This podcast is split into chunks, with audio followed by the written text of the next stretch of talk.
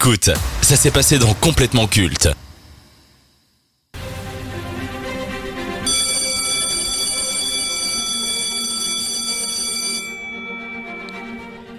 Dans le milieu hollywoodien, il existe une poignée de talents qui aspirent à la tranquillité et qui ne courent pas derrière la célébrité.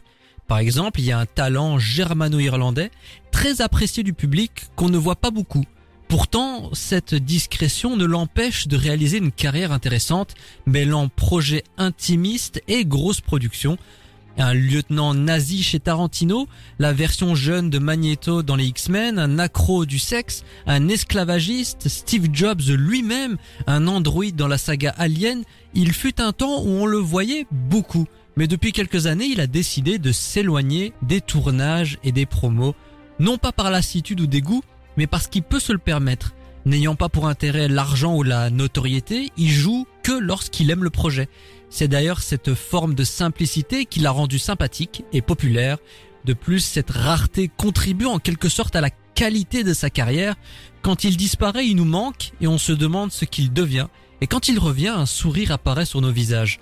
Simple, sobre, charismatique, mystérieux, à l'image de l'ami et l'ennemi de Charles Xavier, Michael Fassbender magnétise l'attention et incarne une idée d'Hollywood, celle d'exercer sa passion, tout simplement. Donc avant de donner vos points pour euh, ce conseil des classes, comme d'habitude, qu'évoque pour vous Michael Fassbender, Maxime? Eh ben moi je dirais sous-côté, c'est le premier mot qui me vient justement à l'esprit.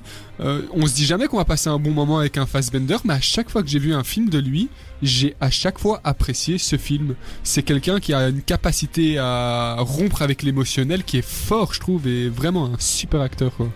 un acteur qui est sous les radars et, et je trouve ça tellement dommage qu'il n'ait pas un film marquant ou un film de référence. Enfin après après il y a Shame et Shame, oui. Shame, mais bon, j'ai pas l'impression qu'il so- qu'il soit connu du grand public. Par exemple, Ouais, je pense que ouais. Maxime et moi, on connaissait pas non plus euh, de nom. Enfin, on a appris à le connaître pour l'émission, mais sinon, c'est pas quelqu'un de connu comme ça dans la rue. Allez, on commence sans plus attendre.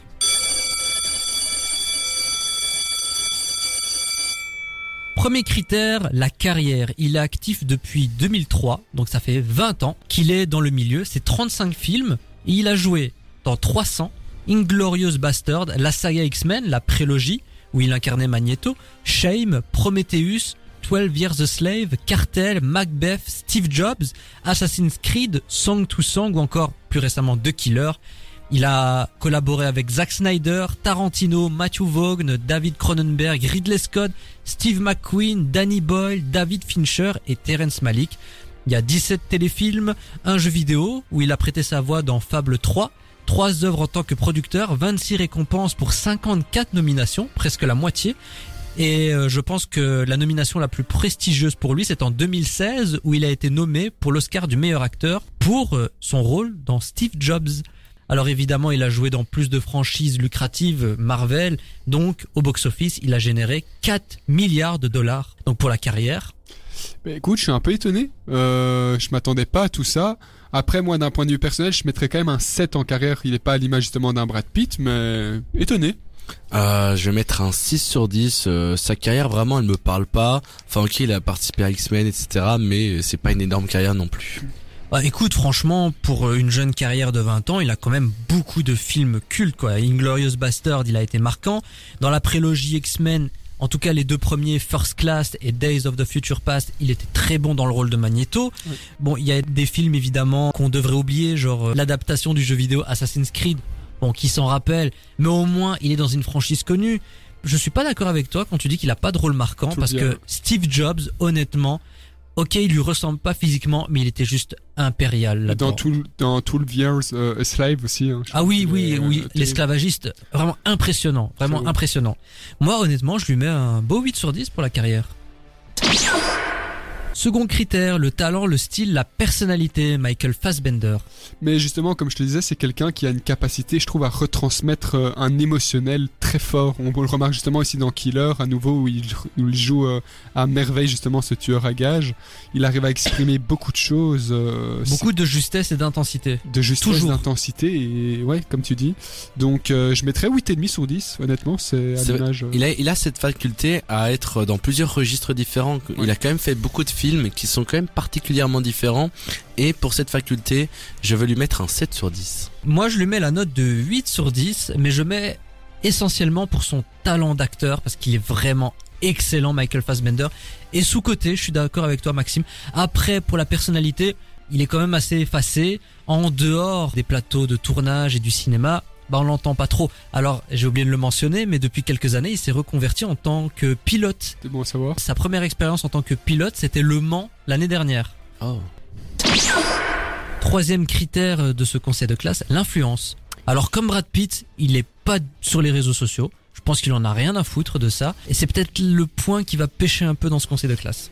Oui, t'as dit comme Brad Pitt, mais Brad Pitt, c'est Brad Pitt, c'est ça le problème. Moi, j'aime beaucoup cet acteur, mais Michael Fassbender, ça m'apporte rien comme ça à l'oreille, tu vois. Bah, à la euh, différence, c'est que Brad Pitt a commencé à une époque où les réseaux sociaux n'existaient pas. Tout à fait. Et ouais, Là où Michael Fassbender, c'est peut-être plus compliqué pour lui. aussi. Et oui, donc pour l'influence, euh, je mettrais 5 parce que ouais, je pense pas qu'il soit si influent que ça. quand. Ouais, Fassbender, quand tu dis son nom dans la rue à des gens, personne ne voit c'est qui, à part quand tu dis oui, il a joué dans ce film-là. Et là, et, et là, oui, on peut voir, mais sinon, son- il a pas une grande influence, donc un 5 sur 10. Je vais être plus généreux. Je vais lui mettre la note de 6 parce que il a joué dans des longs métrages qui ont connu beaucoup de succès, des franchises populaires, Alien, les films de Tarantino, la franchise X-Men. J'ai l'impression que X-Men c'est peut-être l'œuvre la plus culte dans sa filmographie actuellement. Le problème, c'est que ça ne repose pas essentiellement sur lui. Il y a les mutants, il y a Charles Xavier, il y a James McAvoy qui jouait justement Charles Xavier.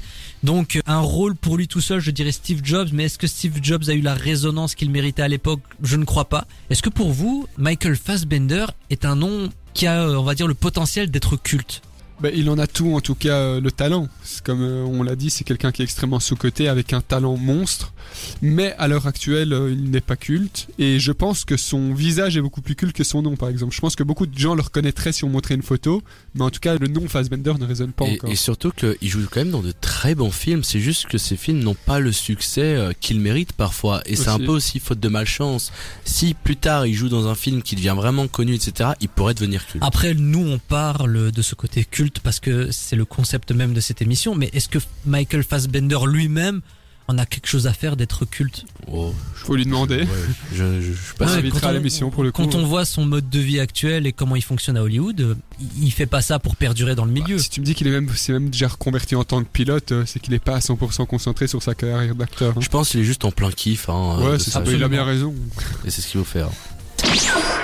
Et enfin, le ressenti personnel, Maxime. Je vais quand même mettre 7 sur 10 parce que comme je t'ai dit, je l'ai- j'ai aimé énormément de ses films, mais après son nom, ne- voilà, on va pas encore revenir Euh, la neutralité, ni chaud ni froid, 5 sur 10. Moi, je mets la note de 8 sur 10. J'aime beaucoup le voir. Euh, Je sais que quand il est dans un film, c'est dans la grande partie des cas un gage de qualité. Toujours à fond, toujours investi. Et puis, je sais pas, dès que je le vois, je suis content. C'est Ouais. Bah, étrange à dire, c'est mais ça. Je suis totalement d'accord. Il fait partie de ce- cette trempe d'acteurs-là. Le conseil de classe de Michael Fassbender se conclut dans complètement Club Fight.